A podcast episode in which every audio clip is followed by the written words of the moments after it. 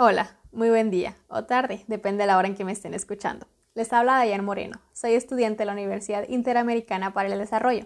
Actualmente curso el segundo cuatrimestre en la carrera de educación. Esta vez les hablaré de las características y los conceptos de los estilos de aprendizaje.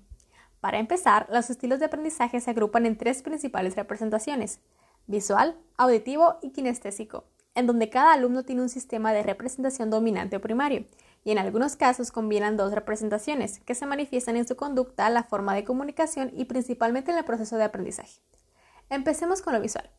Es una representación mental que, a través del, sentido de la vista y recursos visuales, se favorece la comprensión de objetos de aprendizaje.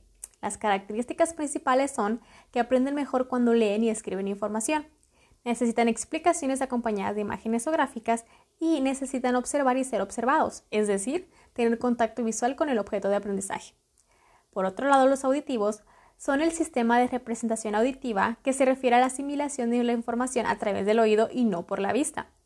Las características principales son que aprenden mejor con explicaciones orales, aprenden a través de la memorización y que necesitan de los carteles o imágenes, pero que vayan acompañados de consignas verbales.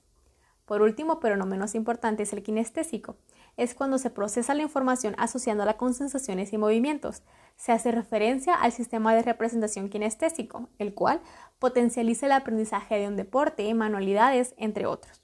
Las características principales son que requieren situaciones de aprendizaje dinámico. Aprenden lo que experimentan directamente y aprenden con lo que tocan y lo que hacen. Para concluir, Revilla destaca algunas características de los estilos de aprendizaje. Son relativamente estables, aunque pueden cambiar. Pueden ser diferentes en situaciones diferentes, son susceptibles de mejorarse y cuando los alumnos se les enseña según su propio estilo de aprendizaje, aprenden con mucha más efectividad. Esto ha sido todo por el día de hoy. Yo me despido, que tengan un muy buen día.